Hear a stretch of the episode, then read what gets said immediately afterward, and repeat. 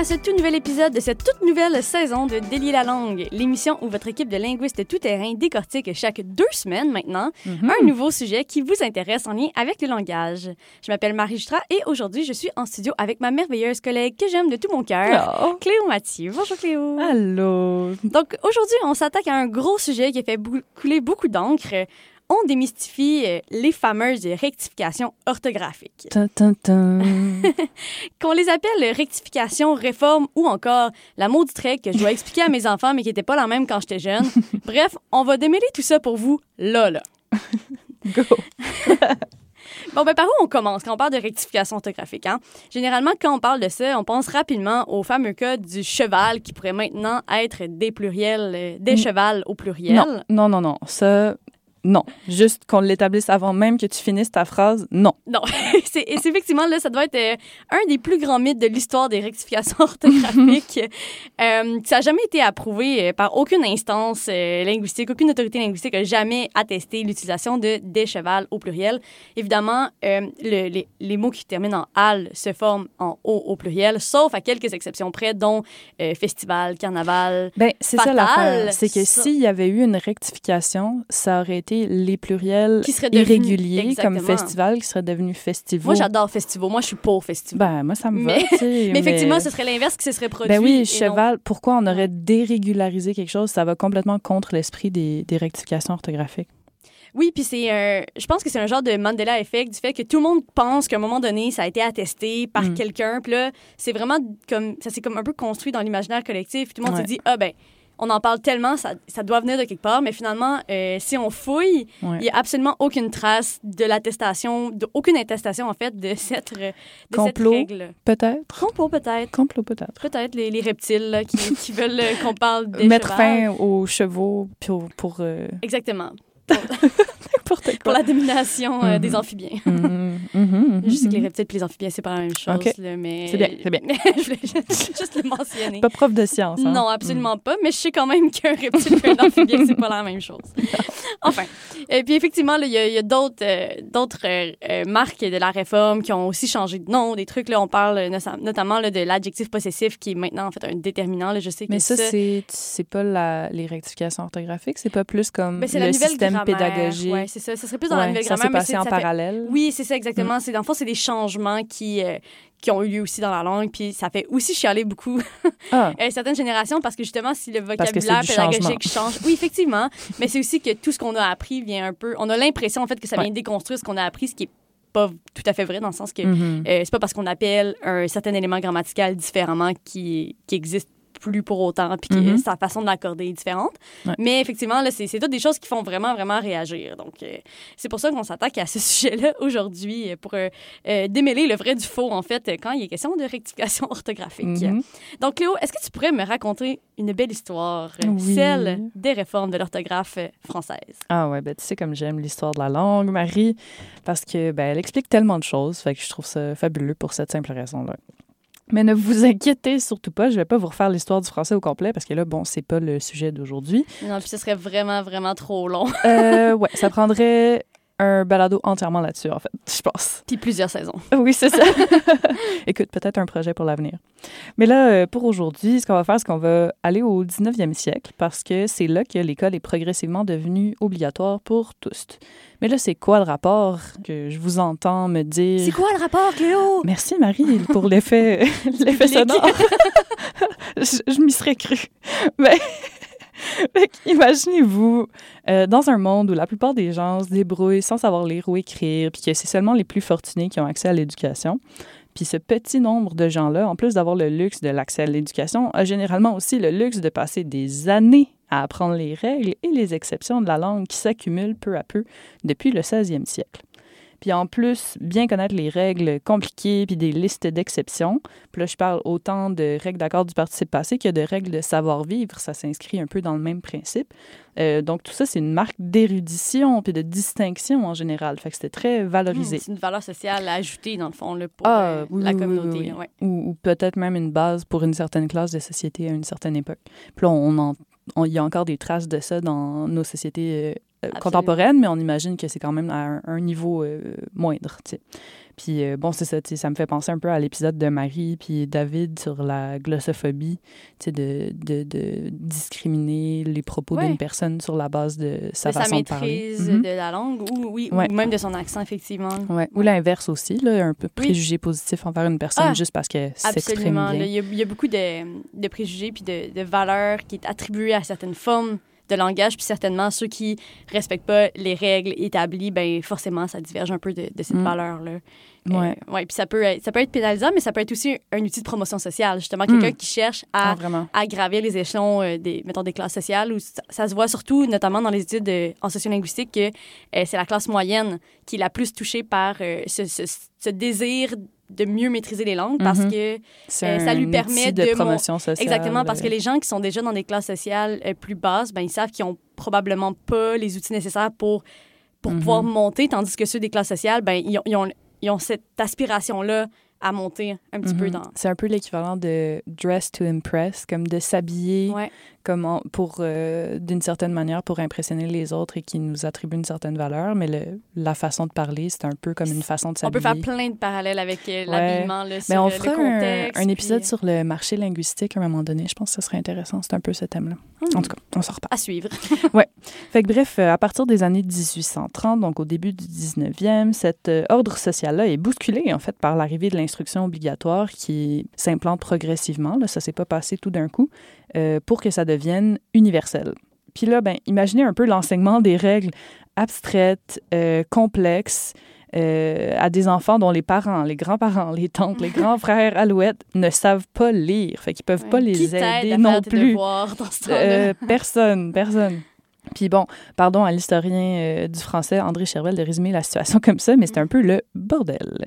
Les profs ont bien vu que le système puis les programmes éducatifs classiques convenaient plus avec l'arrivée massive d'enfants issus de tous les milieux socio-économiques, puis qui en plus parlaient souvent même pas le français. Puis oui, je parle de petits français qui parlaient pas le français parce qu'à une certaine époque, le français c'était beaucoup moins répandu qu'aujourd'hui. Mhm, en C'était les variétés dialectales, en fait. Ben, c'est ça, les, les gens parlaient des langues régionales comme euh, l'alsacien, l'occitan, le breton, puis ne Mhm. parlaient simplement pas D'ailleurs, français. ces, ces variétés, ben, pas ces variétés-là, c'était des, des langues en soi, mais Mhm. ils étaient d'abord très dévalorisés, ils étaient considérés Mhm. comme nuisibles même à, à Ben, une certaine époque par exact. le français, justement. L'instruction obligatoire en français, ça avait en partie pour but de rendre le français ces- la ces seule langue de. France. Oui, c'est ça. C'est comme tout un... Fait en plus, en plus d'avoir des difficultés notables parce que justement les gens ne savent pas vraiment euh, lire et écrire, Mhm. en plus, tu as une grande insécurité linguistique parce qu'on fait, on te fait sentir que ta langue puis que ton bagage Ah linguistique ouais. n'a pas de valeur puis qu'il doit être effacé de l'histoire. Je veux dire, c'est pas rien. Mhm. Puis c'est fait de façon tout à fait consciente à cette époque-là aussi. Tu sais, c'est pas. Ouais. euh, C'est intentionnel. oui, c'est ça. C'est pas un phénomène qui, tu sais, bon, ben, les locuteurs finissent par décéder puis on ne parle plus puis ça finit par Mhm. disparaître un peu naturellement. C'est vraiment comme, on veut pas que les gens parlent ces langues-là. On veut que le français. Ouais. Ben, euh, c'est un peu supplante comme euh, toutes les autres. des- un linguicide, en fait. Là. Oui, on- c'est fort comme terme, mais c'est. Euh, Quoique, icide, ça, ça rappelle plus suicide, mais comme un, un meurtre linguistique, tiens. un meurtre en série linguistique. Un meurtre en série. I rest my case.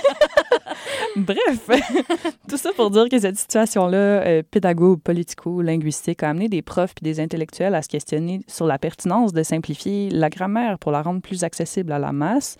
Euh, tout ça d'ailleurs dans l'esprit de la Révolution française qui était euh, quelques décennies auparavant. Puis ça a donné lieu à quelques réformes, euh, comme celle de 1835 qui a ajusté l'orthographe de certains mots euh, pour mieux refléter la prononciation moderne courante. Puis là, courante pour qui? Là, c'est discutable parce que dans certaines variétés de français, il y a des traits qui sont dits archaïques aujourd'hui euh, alors que sont courants. Fait que, bon, Ouais, on imagine que c'était la variété dominante. Là Qui était probablement de le Paris. parisien. Oui, Ouais, probablement, c'est ça. Euh, même chose, grosso modo, pour la réforme de 1878. Puis un peu plus tard, au début du 20e siècle, euh, mon ministre de l'Instruction publique préféré, euh, Georges Legge, il a produit deux arrêtés ministériels qui invitent les personnes, qui invitaient les personnes enseignantes puis évaluatrices à ne pas noter comme des fautes différentes variations orthographiques plus simples que la norme en vigueur. Fait que, par exemple, il proposait d'accepter que le participe passé avec avoir ne s'accorde jamais. Ben, je comprends pourquoi c'est ton préféré. C'est. Mais imaginez les mots de tête que ça vous aurait épargné si ça avait fonctionné. En tout cas, un bon trois quarts de siècle plus tard arrive. Là, vous aurez compris que ça n'a pas marché. un bon trois quarts de siècle plus tard arrive un autre arrêté mystériel, pas par Georges parce qu'il était dans, il reposait dans l'au-delà avec sa déception. Euh, ça, c'était l'arrêté Abi. Euh, qui est d'ailleurs un peu dans le même style que les arrêtés legs, mais qui fonctionne aussi peu, d'ailleurs. Euh, Hmm. Puis là, enfin... Une histoire de succès, bref. Ah oui, c'est ça, beaucoup, beaucoup de succès. Puis là, enfin, arrivent les rectifications orthographiques de 1990 qui ont été proposées par un Conseil supérieur de la langue française formé enfin de linguistes. Euh, puis eux se sont penchés à la demande du ministère de l'Instruction publique qui avait peut-être changé de nom en cours de route, mais on comprend le principe. Euh, donc, ils se sont penchés sur cinq points précis de l'orthographe française pour les simplifier. OK, cool. Puis pourquoi il y a des réformes? Comme à, quoi, à quoi ça sert, ces réformes-là? Je vais faire semblant que je connais pas la réponse déjà. oui, c'est ça. Ben, ça vient refléter des changements dans l'usage de la langue. Tu sais, par exemple, un changement de prononciation de certaines unités sonores. Tu sais, si on prend le, pr- le prénom François, euh, par exemple, qui est simplement l'ancienne orthographe du gentilé français. Avant, on disait les, les François. Euh, puis c'est ça, ça, le suffixe euh, wa dans, dans François, en fin de mot, ça se prononçait ouais. Donc on disait je suis François. C'est. Puis euh, ce morphème-là de ouais était représenté à l'écrit par OIS. Mais certains mots ont pris un virage wa et d'autres un virage eh. Donc on est parti de ouais puis on est allé vers wa ou vers eh. Alors, on a ressenti le besoin de créer une suite graphique nouvelle pour représenter le son eh en fin de mot comme ça, euh, puis euh, qui représente les, gens habitant un certain lieu. Puis c'est la suite AIS qui a rempli le rôle. Donc, on, arrivait, on avait toujours OIS, mais on avait maintenant AIS, puis aucun des deux représentait l'original qui était le, le son. Tu avais plutôt le son wa qui, qui est maintenant représenté par OIS et le son eh qui est représenté par AIS. Donc, c'est un exemple bien précis, mais je pense qu'il illustre quand même bien pourquoi on peut vouloir changer l'orthographe euh, d'une langue. Mhm. Mais l'autre grande raison, c'est qu'on veut simplifier la tâche aux enfants puis aux autres apprenants de la langue française. Puis ça, ça fait débat, évidemment. Euh, il y a un siècle, on passait beaucoup plus de temps sur les leçons de français à l'école. Mais aujourd'hui, on a beaucoup d'autres choses utiles au programme. Euh, fait Ah oui? forcément, ben écoute, c'est ça, il y a juste beaucoup d'autres choses qu'on a besoin de, il y a de maîtriser. fait que forcément, il y a moins de temps pour apprendre les subtilités de la langue qui, d'ailleurs, sont vues beaucoup par euh, plutôt comme des boulets que comme des, des bijoux Swarovski. comme c'était le cas à l'époque, tu sais, les, les subtilités de la langue, c'est juste plus vu de la même manière par l'ensemble euh, des gens. En ce moment, ça fait surtout vivre beaucoup de frustration aux gens, Oui, tu, tu le sais. Oui, Je suis bien placée J'en connais savoir. quelque chose. Ouais. Puis en fait, qui suggère euh, les réformes? Est-ce qu'il y a quelqu'un qui les impose? Est-ce qu'on peut imposer? Ah ah. Hein? Ben, techniquement, n'importe qui pourrait suggérer une réforme, mais évidemment, ce genre de proposition-là a plus de poids quand ça vient de personnes qui ont une certaine autorité en la matière, euh, Ben en matière de langue, comme des linguistes, par exemple.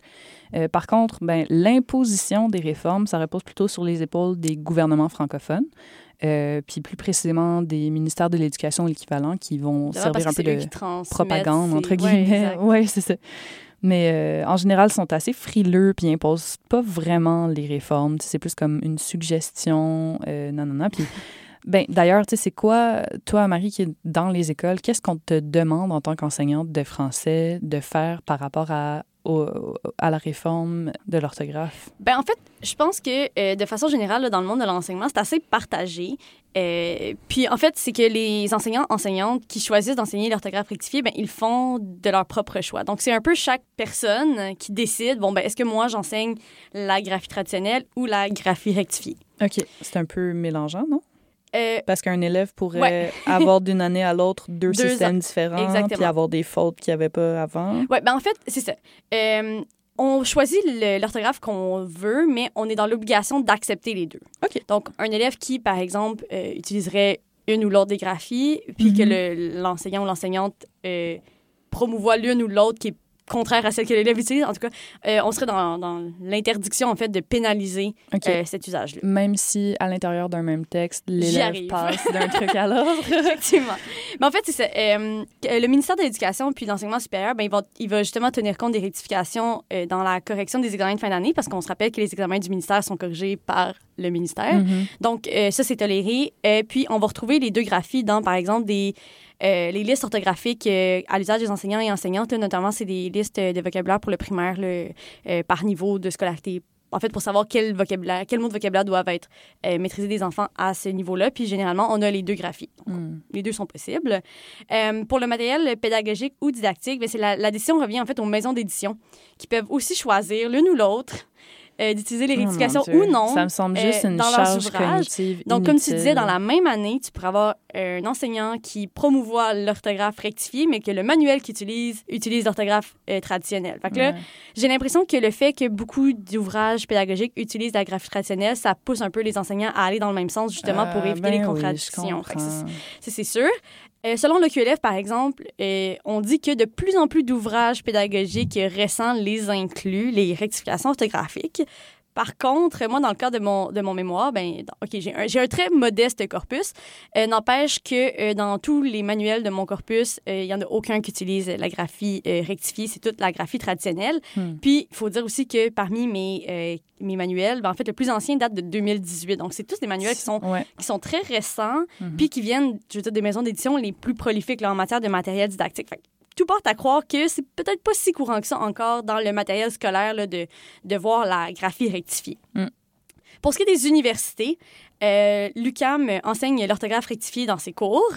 Euh, puis, on dirait que l'Université de Montréal le fait aussi, notamment dans les cours justement pour le futur personnel enseignant. Euh, C'était pas mon cas quand moi j'ai fait mon baccalauréat. Je me Hmm. rappelle d'une prof précisément qui euh, pénalisait euh, la graphie rectifiée, ce qui était Mais elle absolument. pas euh, droit. elle avait pas le droit de le faire. Ah, ben, mais tu sais, des fois, la tradition. Hein? Mhm. Euh, puis, il y a l'Université de Sherbrooke qui, elle, demande en fait à ses formateurs et à ses formatrices de tenir compte à la fois des deux graphies. OK.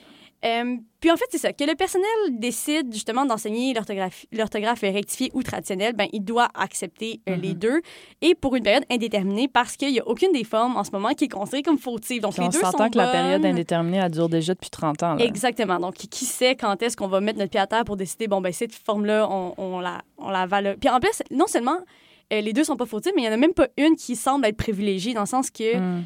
C'est vraiment pas super clair. Ben, puis c'est, ça me semble, c'est pas généreux pour les élèves parce que là, il aurait fallu se brancher puis assumer le lire de la population qui a lieu de toute façon, même avec comme quelque Mhm. chose de pas clair, puis qu'on, passe à autre chose après. Il y a encore des choses à simplifier éventuellement, puis à. C'est sûr, il y a beaucoup de progrès à, à Ben, faire puis encore. tout simplement, même si on n'est pas d'accord avec la réforme, juste se brancher sur une ou l'autre des façons de faire, ça va être moins mélangeant, moins inutilement mélangeant pour euh, Ouais, les puis élèves. une des raisons pour lesquelles aussi la, la, la graphie rectifiée fait pas d'unanimité, en fait, c'est que les gens ont peur de se faire dire qu'ils font des fautes.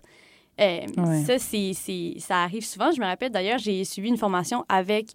C'était un organisme du gouvernement du Canada, puis lui il disait ben non, sur notre site web, c'est encore clé avec un F parce qu'on peut pas se faire dire par la population qu'on fait des fautes sur notre site web. Ben Euh, ce qui me semble un peu comme il y a moyen de répondre Ben, à un il- message automatique nous, ou un, Ou un un- petit, un oui. petit astérisque. Nous utilisons la graphie rectifiée. euh, Ben oui, il y a plein de façons de faire. En tout cas. Mhm, mhm. Euh, en fait, depuis 1991, là, c'est l'Office québécois de la langue française qui s'est déclaré là, favorable à l'application de, des rectifications orthographiques. Euh, mais étant donné justement les réticences là, des gens, voire même l'opposition assez, euh, assez violente de certaines Mhm, personnes, mhm. euh, ben, il on n'a pas voulu justement l'imposer étant donné que c'était pas encore assez répandu puis attesté dans la francophonie. Mais à un moment donné, après Comment qui faut ça serait? Ouais, C'est ça. Mais enfin, moi, ce que je dis à mes élèves, c'est que peu importe euh, si on utilise l'orthographe euh, euh, euh, rectifiée ou traditionnelle, l'important, c'est juste de rester cohérent et de ne pas alterner. Puis je crois que c'est la seule règle sur laquelle on peut vraiment tout le monde s'entendre quand il est question d'orthographe rectifiée. là. Je pense que Ouais. ça, on est d'accord. Ouais, en tout cas, tout ça montre qu'une chose est sûre, c'est que les gouvernements n'ont pas l'autorité d'imposer réellement, concrètement, une réforme ortho- orthographique au-delà du milieu scolaire, ce qu'ils font même pas, et Mhm. des organismes gouvernementaux. Puis pour le reste, euh, chaque milieu de travail, en fait, peut avoir sa propre politique sur la question. Tu sais, si on pense, mettons, à des bureaux de traduction ou de Mhm. révision, c'est sûr qu'il y a une politique qui s'applique, puis que tu t'adaptes en fonction de ton client aussi. Euh, puis chaque individu, après ça, peut choisir selon sa préférence personnelle, mais tu sais, ça peut donner une drôle d'al- d'alternance, comme Mhm. moi, j'écris en orthographe rectifiée, puis ça se peut que euh, j'ai éventuellement un emploi qui va me demander de d'écrire ou d'enseigner l'autre orthographe, puis c'est un peu déstabilisant, mais bon, écoute, euh, tu t'adaptes. Tu t'habilles différemment en fonction de ton travail ou de si t'es dans ton salon euh, en train de regarder Netflix. Effectivement. Donc, est-ce que tu es en train de me dire qu'on n'est pas obligé d'appliquer les réformes? non, mais oui. Hmm, ce type de réponse, j'adore ça. Toujours, toujours si clair. Ça fait plaisir. Mais tu sais, c'est ça. Dans votre vie personnelle, vous pouvez écrire n'importe comment, même comme une pas réforme euh, qui n'existe pas encore. Mais tu sais, après, c'est possible que votre employeur exige que vous utilisiez une ou l'autre orthographe. Puis euh, c'est ça. Euh, on- ça change pas beaucoup de mots de devoir passer de l'un à l'autre selon les contextes de votre vie, mais c'est un peu bizarre, un peu déplaisant. Ouais, je comprends. Mais en même temps, j'imagine que de faire la, la nouvelle orthographe peut paraître aussi étrange pour des gens qui ont toujours utilisé la traditionnelle. Donc, j'imagine un Ouais, moment mais donné, je pense que juste- tout le monde a un certain niveau d'exposition à, Ouais, je pense que oui. Mais bon, là, euh, comme d'habitude, on a, mis, la charrue devant les bœufs en n'expliquant pas c'est quoi les rectifications orthographiques. Euh, Marie, tu peux-tu rappeler c'est quoi, euh, qu'est-ce qu'elles impliquent? Oui, ben en fait, euh. À ce jour-là, la, la liste la plus complète des mots touchés par les rectifications, ben, c'est environ 5000 mots. Ça peut paraître beaucoup. Ça peut paraître beaucoup, mais c'est vraiment pas beaucoup. Au C'est pour ça aussi que... On s'en rend pas tant compte. Non, c'est ça. Puis c'est pour ça, ben, s- surtout à l'oral, on s'en- on s'entend. Hmm, ouais, à l'oral, c'est Euh, pas important du tout. Mais c'est aussi pour ça que euh, l'Office québécois de la langue française appuie vraiment sur le fait qu'on doit appeler ça une rectification et non pas une réforme, parce que la réforme, euh, ça voudrait dire qu'il y a une refonte importante des changements majeurs, tandis que la rectification, c'est plus d'ajuster des petits trucs qui auraient été euh, Ouais. mis de côté à une certaine époque. Donc, eux, ils, ils trouvent ça vraiment important, vrai justement, que parce que ben, ça, ça change juste la perception des gens. Si on dit rectification, ben, c'est de corriger certaines choses, tandis qu'une réforme, ça, Oui, oui, ça, la ça peut faire connotation. peur. Ça a une connotation certainement Ouais, euh, ouais, ben, qui peut être positive ou négative, dans le sens qu'il y en a qui voient la réforme comme quelque chose de positif. mais rectification, ça a une connotation seulement positive. On, vient ajuster un problème. légère, ça c'est sûr. Oui, c'est vrai, c'est vrai. Euh, mais dans la plupart des cas, c'est surtout des questions là, de, de signes diacritiques, là, donc des accents qui vont changer ou Mhm. des petites orthographes qui vont changer. Il n'y a, pas, euh, il y a pas tant de choses que ça au final. On peut penser à des mots comme il, connaître ou maîtrise, là, dont le Mhm. i va perdre son accent euh, circonflexe Mhm. euh, avec la, euh, la graphie nouvelle. Mais il existe aussi euh, d'autres petits changements, en fait, notamment là, la soudure qui va, Mhm. qui va être entre certains mots. Donc, si Ça, on pense à agroalimentaire, Mm. week-end, porte-monnaie, qui perdraient en fait leur trait d'union avec la graphie rectifiée. Moi, mon préféré dans tout ça, c'est les numéros composés. Ah, oui. Oh mon Dieu, Dieu merci. Moi, quand j'ai appris qu'on pouvait faire avec la graphie rectifiée, mon cerveau a... Faire ça étant de à- juste mettre un Oui. trait d'union entre chaque Exact. partie quand on écrit un, Un- un si, nombre par exemple, en, on dit en toutes lettres. là. 1882 en lettres, on pourrait juste pas se poser la question, mais des traits d'union que- partout. Est-ce que Est-ce que c'est un multiple de- multiple? Non, non, non, non, non. Parce qu'il me semble, parce que évidemment, là, comme je dis, j'ai complètement effacé ces règles-là de mon cerveau, mais je pense que c'était quand il fallait, quand on pouvait multiplier comme quatre- euh, 80 Pas parce quand que tu 4 pouvais, fois 20, quand tu multipliais. quand tu multipliais. Genre 80, mais euh, 100. Si c'était 300. Non, ça, c'est par rapport au S. C'est pas par rapport oui, au parce que trait le 20 d'union. et le 100 Fait sont les deux qui juste. En bas de 100, tu mettais des traits d'union. Fait que, mettons, euh, trois- 8392, tu mettais seulement... Ah non, tu, mets, tu mettais aucun trait d'union parce que tu avais un « et » qui remplaçait le trait d'union entre... qua- Ah oui, c'est vrai, il y avait le. mais et 80 aussi, avait hein. un trait d'union. Ah, bref, Ouais, c'était vraiment compliqué. pas nécessaire. Non, c'est ça. Fait que maintenant, on se pose même plus la question, on peut mettre un trait d'union partout, même, partout, partout, partout. même avec le « et ». Même avec si le et, posez on pourrait dire question. 30 et 1 Ouais. avec des petits tirets, puis on se pose même plus la question. C'est beau. C'est réglé. On peut passer à... Il y a aussi euh, la forme euh, des pluriels euh, des mots empruntés Mhm. qu'on va, euh, en fait, on va s'adapter à la morphologie française. euh, Ouais. Donc, euh, si on pense à ravioli, on mettrait un S à ravioli, même si le Au lieu de réfléchir à est-ce Est-ce que le que c'est pluriel en italien, Quelle est l'étymologie? C'est quoi, les... c'est quoi le pluriel dans une langue que je connais pas? Exactement. Un peu comme le mot inou, qui, Ouais. on va le mettre au pluriel avec inou avec un S, alors Ouais. que dans la langue, euh, ce serait inuit au Ouais. pluriel. Mais là, C'est juste... c'est juste parce que ça, ça impliquerait aux gens de connaître Ben toute la morphologie de toutes les langues pour pouvoir appliquer les Ça demande un au niveau d'érudition qui n'a pas de sens pour la moyenne des gens. Exactement. Comme Hmm. gentleman, qu'on va juste mettre un S au lieu Ou de... sandwich, au lieu de mettre un ES comme en anglais, tu sandwiches. fais juste mettre Ouais. sandwich avec un S. Oui, exactement. Donc ça, ça, ça vient simplifier les choses. Donc comme je l'ai dit, euh, effectivement, là, les accents circonflexes sur le I et le U, évidemment, quand ça ne change pas la prononciation. Parce que si la prononciation est changée, bien là, on, on doit garder l'accent, évidemment. Mm. Donc, il y, a- plusieurs exemples de, de ces rectifications orthographiques-là qui changent un peu, mais au final, on se rend compte que ça demeure petits détails qui n'arrivent pas si souvent. Il n'y a pas beaucoup d'occurrences de Mm. ces, de ces cas-là. euh, Non, dans une page, tu as peut-être une occurrence. Ouais, ou deux. je pense que le QLF dit qu'en moyenne, c'est un cas par Bon. page si on parle d'un- texte Mhm. général. Mhm. Euh, puis aussi, je veux dire, maintenant, on peut faire des ajustements dans nos logiciels. Comme moi, mon logiciel de correction Antidote, ben, il est configuré pour Mhm. Prendre en compte la euh, rectification orthographique, puis il me le corrige euh, au fur et à mesure automatiquement. Ben, en fait, non, parce qu'il faut que j'aille faire la correction moi-même, mais dans le sens qu'il me souligne les cas Ouais. où je devrais plutôt utiliser une forme ou l'autre. Puis, je veux dire, même moi qui est très euh, en faveur, par exemple, de la graphie rectifiée, ben, des fois, c'est pas tout- toutes les règles que je, que je connais. Mhm. Puis ça me permet, mon antidote me permet justement d'aller d'aller ajuster ces cas-là dont je n'étais pas Mm. nécessairement au courant. Très Mais bon, pratique. là, Cléo, on parle beaucoup des réformes de 1990, mais est-ce qu'il y a Mhm. d'autres réformes qui sont plus contemporaines? Oui, c'est ça. Tu sais, elle a le beau avoir une petite trentaine d'années, euh, est encore débattue puis peu répandue, fait qu'on la considère comme actuelle. Mais euh, il y a déjà d'autres réformes qui se pointent le bout du nez depuis un certain temps, en fait. Mhm. Euh, entre autres, il y a cette chère réforme de l'accord du participe passé. Euh, elle n'est pas tout à fait nouvelle parce qu'elle se trame depuis la fin du 19e siècle.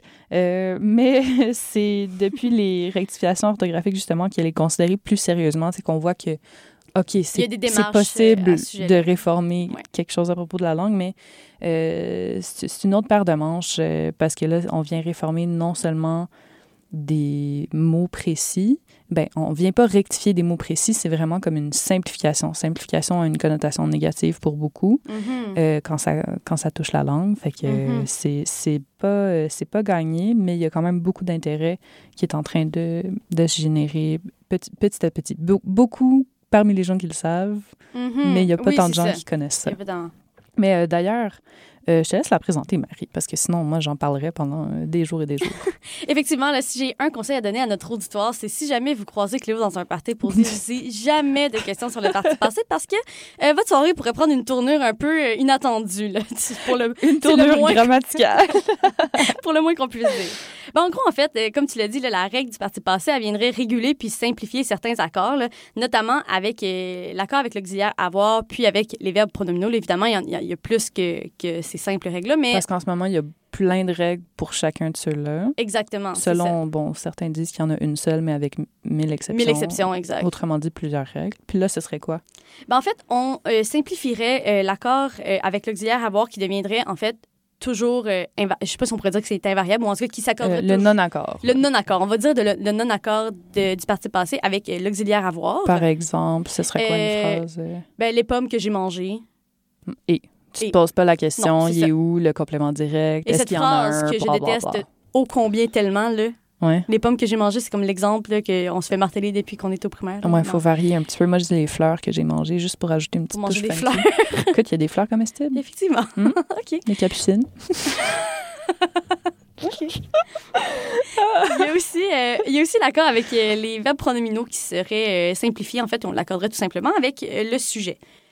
Oui, comme tous les autres verbes avec l'auxiliaire être. Exactement. Donc, qu'il soit pronominal ou non, l'accord demeurerait le même, en fait.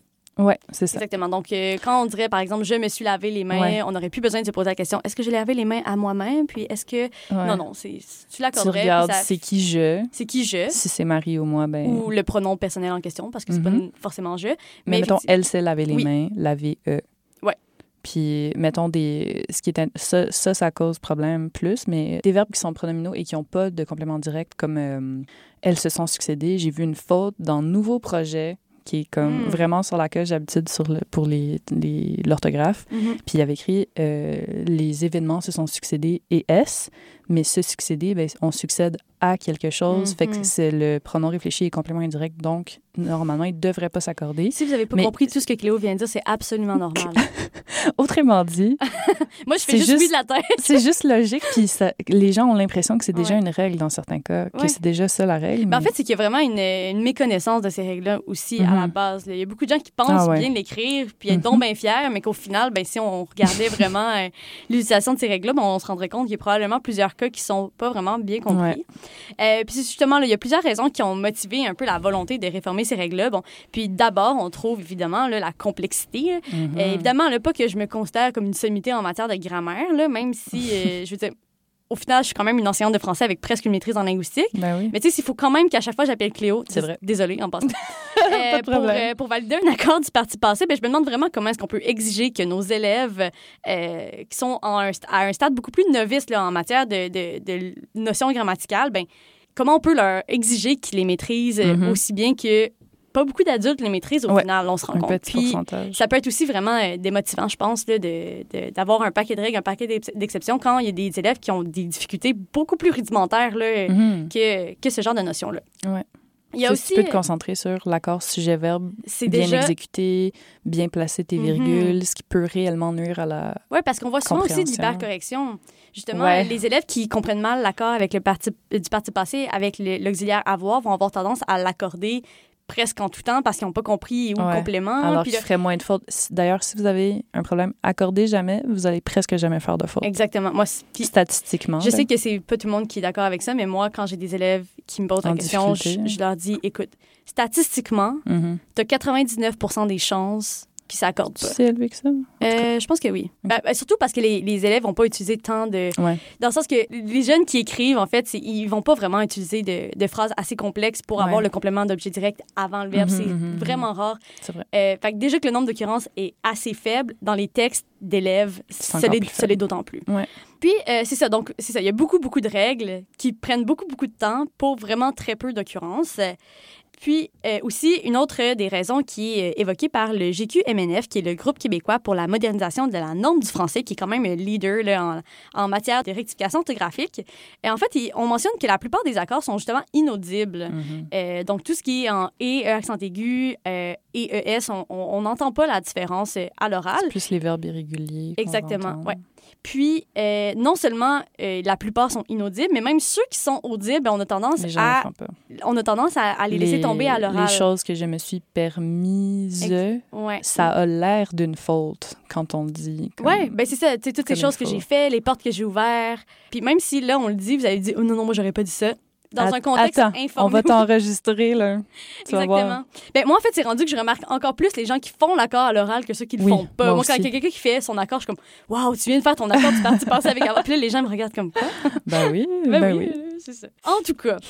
Euh, mais sinon, euh, j'imagine que la raison pour laquelle les rectifications font autant jaser, là, euh, je pense que c'est parce que ça fait beaucoup réagir. Bon, c'est- Euh, fait que Léo, comment les gens vont réagir généralement là, face aux réformes? Eh Ben écoute, en bien ou en mal, ça va être avec beaucoup de passion, en Mhm. général. Beaucoup sont complètement pour, beaucoup sont complètement vigoureusement contre, mais naturellement, c'est le camp des anti-réformes qui crie le plus fort puis avec le plus de véhémence. Je dis naturellement, pourquoi? C'est pas un jugement de valeur de ma part, c'est vraiment un constat issu de mes années de recherche sur le sujet précisément. Euh, puis, tu sais, en effet, c'est c'est tout naturel. C'est une résistance au changement, c'est humain.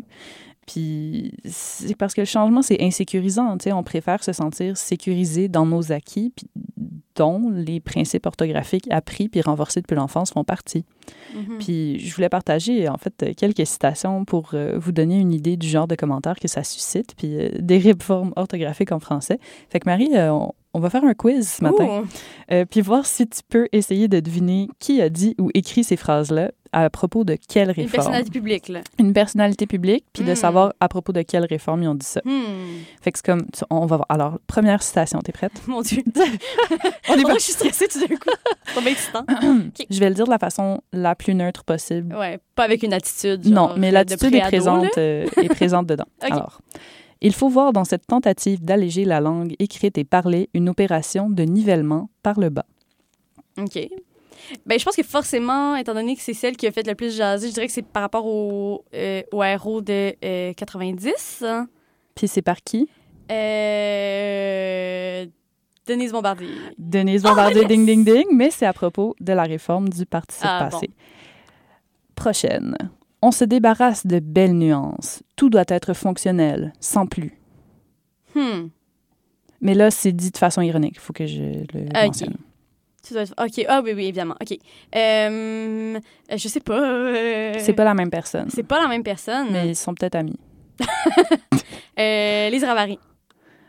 Euh, non, c'est Ah, mon ben Dieu, oui. euh, Mathieu Mathieu Bocoté. Bocoté ben oui. à propos de Euh, ben, ça doit être le parti passé aussi, ou là, tu vas me dire que c'est l'autre, c'est les héros de rectifications 90. orthographiques. Puis en fait, la raison pour laquelle je te demande, euh, bon, les, les noms, c'est juste drôle, là, mais le- les réformes, euh, quelles réformes? Ben, c'est pour montrer toujours que c'est toujours la même même chose, c'est toujours les mêmes sûr. arguments. Euh, puis la dernière, à l'opposé complètement. Sérieusement, ça fait longtemps que je dis qu'il faut mettre la hache dans cette règle de débile. Je vais sortir avec une pancarte si c'est ça que ça prend. Euh, ça, ça serait euh, Anne-Marie Baudouin-Bégin, Yes! linguiste. À propos de quelle réforme? Euh, ben, la règle, ça doit être le parti passé. Oui, bravo, Ouais, bravo, bravo. Tu connais bien ton ABB. Yeah. AMBB, pardon. Oui. Mais fait que pour résumer tout ça en une mauvaise analogie, à un pôle du débat, on sort les violons d'antan pour chanter les vertus du passé ancrées dans le présent ou les boucliers pour se protéger des changements. Puis de l'autre, on sort la hache révolutionnaire. Fait que ça montre un peu l'intensité. euh, euh, oui, c'est ça. Ouais, c'est ça. Il y a, il y a vraiment, En fait, vraiment ici, beaucoup de C'est Anne-Marie. Baudouin-Bégin qui a l'air la plus intense, mais ce qu'il faut savoir, c'est que les extraits de. euh, les deux premiers extraits, dans le- à l'intérieur d'un seul texte, il y a beaucoup de phrases similaires, fait que ça a un effet intense au Mhm. final.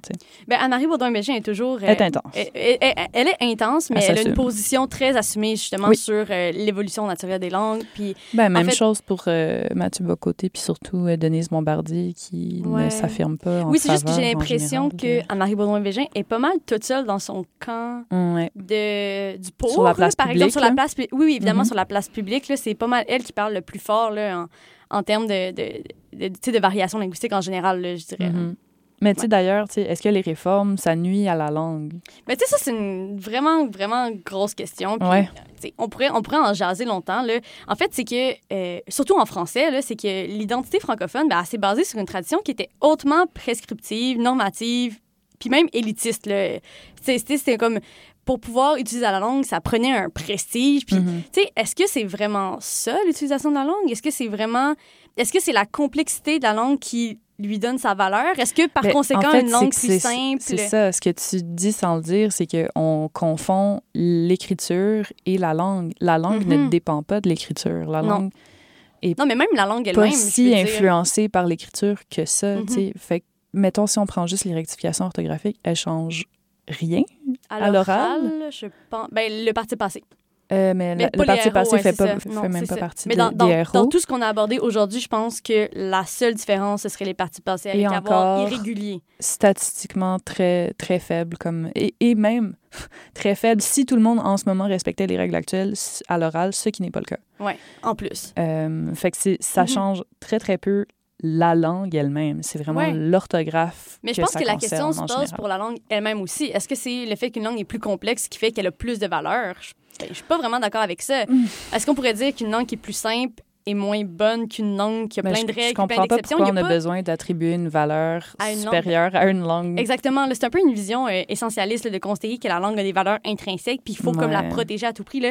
Je veux dire, on n'est pas au service de la langue, c'est la langue qui est à notre service pour un, des biens de communication, puis des Mhm. biens. Je veux dire, au final, je veux dire, la, la langue, ça demeure euh, une invention humaine. Mhm. Puis, ben, il n'y a rien qui nous empêche de, de l'améliorer, de, de la corriger ou. Mhm. Je pense qu'il y en a qui, qui vont dire que ça nuit à la langue parce que justement c'est la peur du changement, mais il faut comprendre que les Ben, langues c'est la changent peur de constamment. c'est la peur de la dégénérescence aussi tu sais Oui. le, le, le hashtag tout fout le camp ben c'est c'est un peu pour se moquer de cette position là Ouais. mais cette position là est très réelle c'est très Mhm. réel le sentiment que les gens vivent de écoute moi j'ai peur pour la langue française j'ai peur Surtout au Québec. Surtout, dans- oui, ouais, exact. beaucoup au Québec. J'ai peur que le français devienne l'anglais. Ça, c'est comme le, Mhm. le souci qui est... Mais je pense qu'au présent. Moi, j'arrête pas de dire que euh, ce qui est vraiment dangereux pour la langue, surtout au Québec, c'est pas vraiment. C'est pas, pas une question d'anglicisme, c'est pas une question de maîtrise de la langue, c'est Mm. une question de vouloir parler français, de vouloir partager, vouloir transmettre sa langue à ses enfants. C'est vraiment là que ça part. Puis, on l'a vu dans l'épisode sur la, sur mort des langues que Ouais. l'élément essentiel sur la vitalité de la langue, c'est la transmission. Ouais. Puis, si les gens sont constamment frustrés Mhm. par la langue, par leurs apprentissages scolaires, Mhm. par les règles qu'ils maîtrisent pas, par se faire taper sa tête en se disant qu'ils parlent pas assez bien, que c'est une honte au français. là. Je veux dire, c'est des mots qui ont, qui ont été, qui, qui sont constamment Qui dits. sont forts. euh, qui sont Ouais. forts. Tu sais, je veux dire, moi, comme, euh, comme enseignante de français, tu sais, je me suis, je me suis fait dire par des profs, ben, on s'attend à mieux de, de la part d'un prof de français. Puis, sais, je veux dire, c'est cette insécurité linguistique-là qui, est- qui est dangereuse, je pense. Puis, Mhm. c'est là qu'un peu que les, les rectifications orthographiques entrent en ligne de compte parce que ben, ça permettrait peut-être aux gens d'avoir une relation plus saine Mhm. avec la langue Ben- puis avec ses règles si, justement, c'était pas tellement fastidieux pour accorder un simple cas qui arrive dans 1 des... tu sais, Ouais.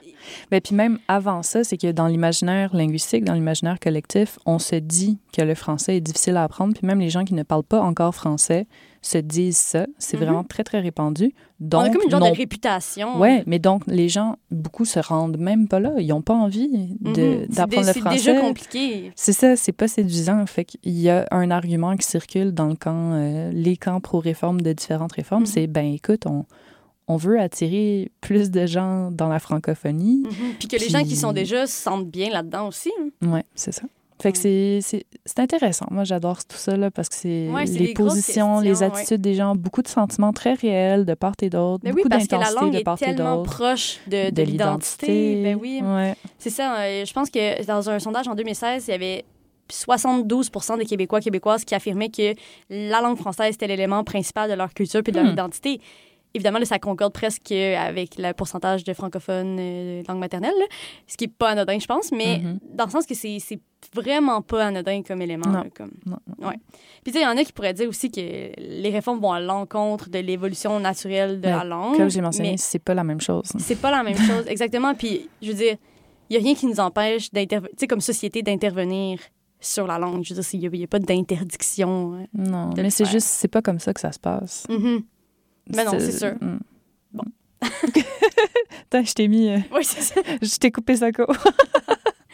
Mais écoute, euh, Cléo, euh, je pense que c'est déjà tout. Je pense a qu'on a fait quand même le tour. Euh, C'est super intéressant comme discussion. Puis évidemment, là, les rectifications orthographiques, c'est pas un sujet qui est clos, puis il ne sera pas. Mais on vous encourage à, à vous informer Oui, à ce ben oui, sujet-là. Puis il y a un balado. euh, Oui, exactement, Un autre balado qu'on vous recommande. C'est quoi déjà? Oui, en fait, c'est ça. Si la question des rectifications orthographiques vous intéresse puis que vous voulez aller plus loin dans vos réflexions, ben on vous invite à aller écouter le balado. euh, ça s'appelle Les changements orthographiques démystifiés.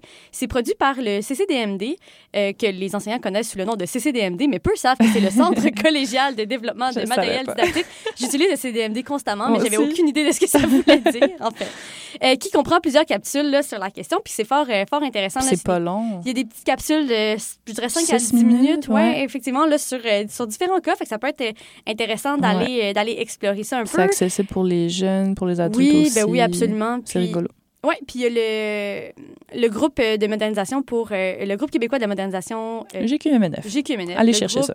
Québécois pour la modernisation de la norme du français, qui, euh, qui suggère aussi, en fait, qui propose sur euh, son site, euh, c'est, je pense que c'est un genre de saut qu'on peut ajouter à un courriel ou à un texte pour Mhm. dire, hey, ici, c'est la- l'orthographe rectifiée. Mhm. Ben, pas nécessairement d'appuyer, mais dire que ben, si vous pensez qu'il y a des fautes, ben, c'est parce que Ouais, ouais, ouais, l'orthographe rectifiée. Fait que ceux qui ont un peu cette peur-là de se faire dire qu'ils font des fautes, s'ils ils optent pour la Mhm. graphie rectifiée, ben, ça peut être des façons un peu de. C'est fou parce que cette peur-là, elle s'efface. Je me souviens que je la vivais au début, au début de mon bac, quand j'ai pris la décision de... De le faire, de l'appliquer. ouais, de passer Mhm. à la- à la- l'orthographe rectifiée. Puis maintenant, c'est tellement plus un souci.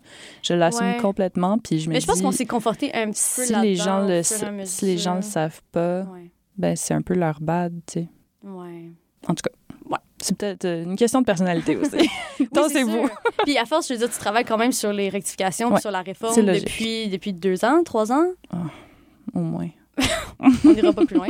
Mais euh, dans le sens que c'est normal, là, qu'à un moment donné, on, C'est vrai. on- Dans mon petit univers, ça marche. vu les arguments, je veux dire, t'es tellement confronté à ça. Mhm. J'ai l'impression que c'est un peu normal que, que t'en sois là puis que ce soit complètement assumé Mhm. maintenant. Fait que toi, des fois, t'as quand même la peur un peu euh, que, ce, que ce soit pas compris. ou- Euh, non, moi, je dirais que c'est quand même assumé aussi. Euh, J'utilise euh, la graphie rectifiée, puis je dis à mes élèves que moi, je préfère ça. Je leur ai dit que je pénalise pas l'inverse, mais que Mhm.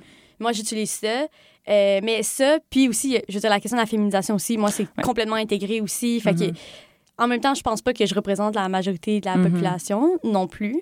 Euh, mais tu sais, j'ai des élèves qui écrivent autrice maintenant, puis ça me fait vraiment plaisir. Fait que, que ça fait son bout de chemin, mais tu sais, c'est pas tout le monde. J'ai une élève Mm. qui, a, elle, ça l'écœure. Les, les- Auteur les- R. Non, non, euh, les i, là, les i Ah, pas ok. circonflexes. Là. Ah oui, oui, oui. Fait que ça, est ça la dérange gros. Mais tu sais, je veux dire, je, je le tolère, puis c'est Mhm. bien correct. Mais Mhm. tu sais, moi, c'est ouvertement dit que, que je le fais, mais absolument sans jugement pour les personnes qui décident de ne pas Ouais. l'appliquer. Ouais, ouais, Je pense que c'est ça la bonne attitude à avoir aussi. Je pense que c'est pas en opposant deux clans que ça va régler quoi que ce soit, puis qu'on va plus s'entendre sur une façon à adopter. Je suis d'accord.